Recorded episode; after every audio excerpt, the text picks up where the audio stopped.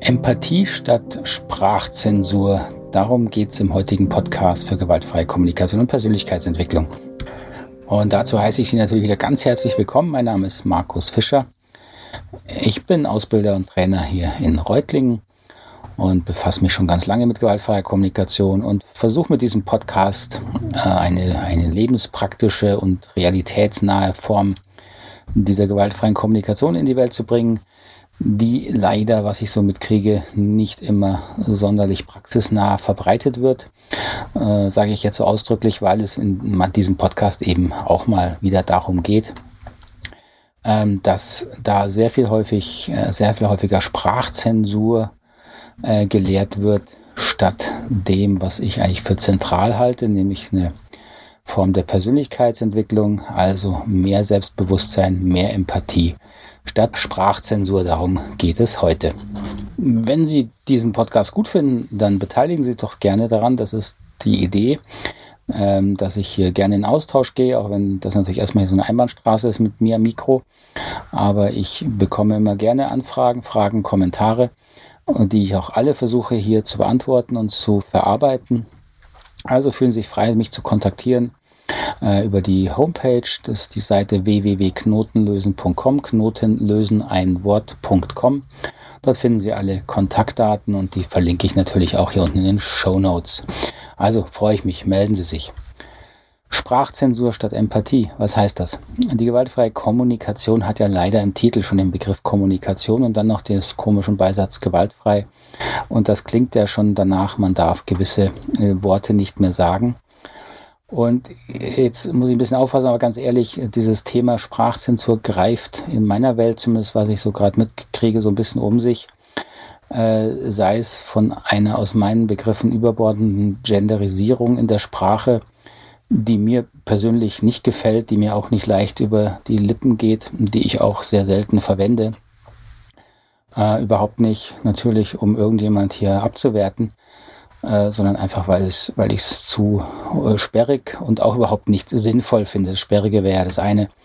Aber ich halte wenig bis gar nichts von dem Gedanken, dass durch die Neugestaltung von Worten beziehungsweise äh, das Verbot und die Zensur bestimmter Worte sich äh, deswegen dann die Welt zum Besseren ändert oder das Bewusstsein von Menschen sich äh, dramatisch ändert. Dazu habe ich seit 20 Jahren zu viel mit Menschen zu tun ähm, um das noch zu glauben, also direkt persönlich mit Menschen zu tun. Was sich durchsetzt, ist immer die Haltung, die Menschen haben und äh, die unterscheidet sich natürlich und hat natürlich auch ähm, schwierige Bereiche, je nach System und äh, Überzeugung, in dem Menschen aufwachsen und da reiben wir uns auch häufig in unserer Arbeit. Aber für mich ist ein respektvolles Reiben ein ehrliches Reiben, was sich nicht gleich durch Zensur versucht in ein harmloses, nettes Miteinander zu verwandeln, sehr viel wichtiger und produktiver als diese Sprachzensur. Diese, diese Denke, dass bestimmte Begriffe per se ein Ausdruck einer bestimmten Haltung sind, das halte ich schon mal für sehr kritisch. Ähm, natürlich weiß ich, dass man jetzt im Deutschen das berüchtigte N-Wort nicht mehr verwenden darf. Äh, und trotzdem bin ich, äh, weiß ich aus eigener Erfahrung, ich kenne Personen, ähm, auch aus meinem engeren Umfeld, die vor vielen Jahren, einigen Jahren noch ohne Probleme das N-Wort verwendet haben, dies jetzt nicht mehr verwenden, aber nicht, weil sie ihre Haltung dazu geändert hätten oder ihre Meinung, sondern schlicht, weil es einfach äh, nicht mehr mm, gewünscht ist und sie Angst haben, damit sofort anzuecken.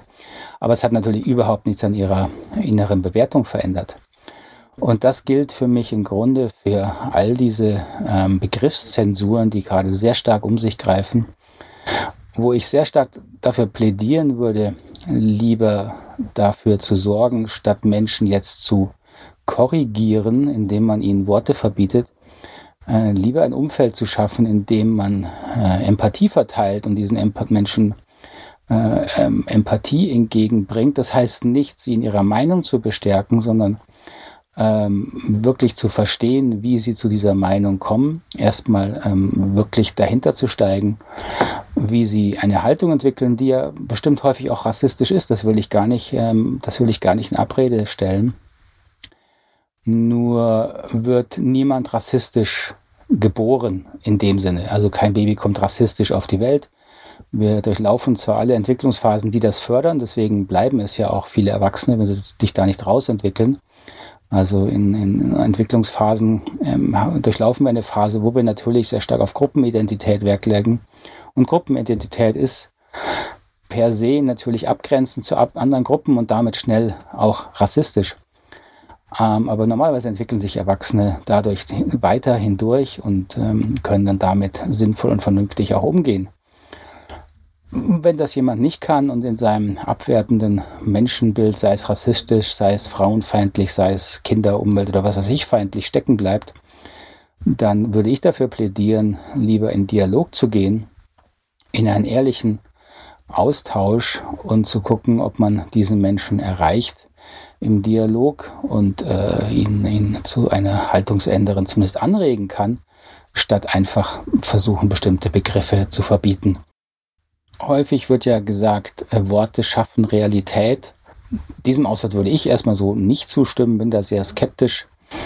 Ähm, auch da lasse ich mich gerne Diskussionen anregen und äh, auch überzeugen. Nur im Moment hat das, habe ich das noch nicht überzeugend erklärt bekommen, ähm, dass jetzt, dass es äh, nicht diskriminierende Worte ähm, erleichtern würden, einem jemand, der rassistisch ist, sich umzuorientieren macht mich einfach auch skeptisch, weil es, weil Sprache zum einen per se diskriminierend ist. Das ist, liegt einfach in der Natur von Sprache. Diskriminierung heißt ja mal übersetzt einfach unterscheiden. Und Sprache dient dazu, Dinge und äh, äh, Prozesse und Symptome und unsere Wahrnehmung eben zu unterscheiden, um sie vermitteln zu können, weil sonst wäre ja alles eins, dann könnte man nichts reden und nichts, äh, beschreiben. Das heißt, Sprache ist per se diskriminierend, deswegen ist sie natürlich jetzt noch nicht per se menschlich abwertend, aber auch Abwertungen gehören einfach zu unserem Menschsein dazu. Natürlich ist es nicht schön und führt zu Konflikten, aber ich plädiere sehr viel mehr dafür, dann die Ursache für Abwertungen zu untersuchen und zu schauen, ob man diese verändern kann, abstellen kann, sei es persönliche Themen, sei es natürlich strukturelle oder gesellschaftliche Themen. Also da dann natürlich der Versuch wirklich für äh, Chancengleichheit zu äh, gehen und diese zu unterstützen, da bin ich sofort dabei.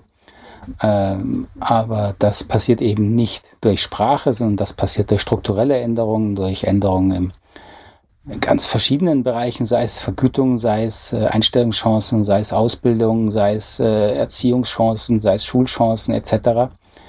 Äh, da kann man etwas tun, dafür muss man aber die Sprache nicht verändern, da muss man einfach Entscheidungen treffen und sie umsetzen. Sprache per se glaube ich nicht, dass das, wenn man sie bewusst ändert, dass das Realität schafft oder verändert.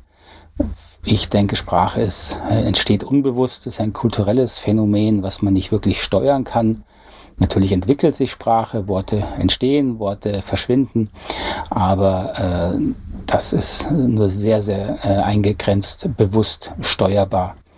Häufig wird gesagt, ja, es, äh, die, das Thema Gendern ist ja gerade im Deutschen gerade so ein Riesenthema.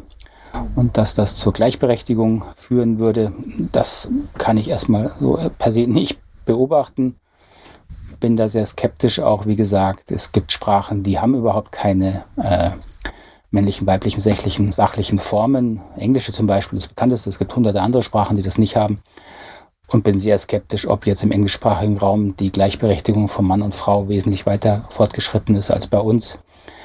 Ähm, das ist einfach ein Ausdruck eines tiefer liegenden äh, Ungleichdenkens, was wir über lange, lange Zeit entwickelt haben zwischen Mann und Frau, was ich nicht gut finde, was ich auch absolut nicht unterstütze. Aber da müssen wir an anderen Themen arbeiten, statt oberflächlich an der Sprache. Da habe ich so ein bisschen den Vorwurf natürlich auch an die moderne Kultur, an der Sprache lässt sich am schnellsten rummachen und dann kann man gleich wieder neue äh, soziale Regeln aufstellen. Das ist einfach sozusagen ähm, und sehr sichtbar. Dann kann man sich auch zeigen und ähm, deutlich machen, dass man sehr progressiv ist. Ähm, ich halte es für wesentlich schwieriger, an den inneren Themen zu arbeiten, wo ich eben dann feststellen muss, dass ich vielleicht weit weniger progressiv ticke, wirklich in meiner Haltung, als ich nach außen vertrete. Das wäre jetzt wahrlich auch keine neue Erkenntnis.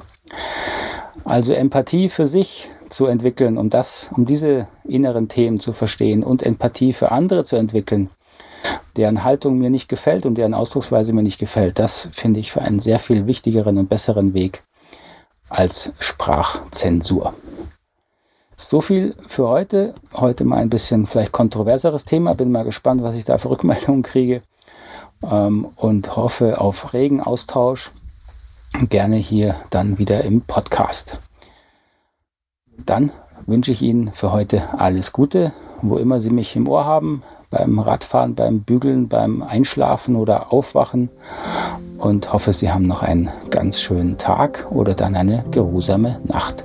Bis zum nächsten Mal. Alles Gute. Tschüss, Ade.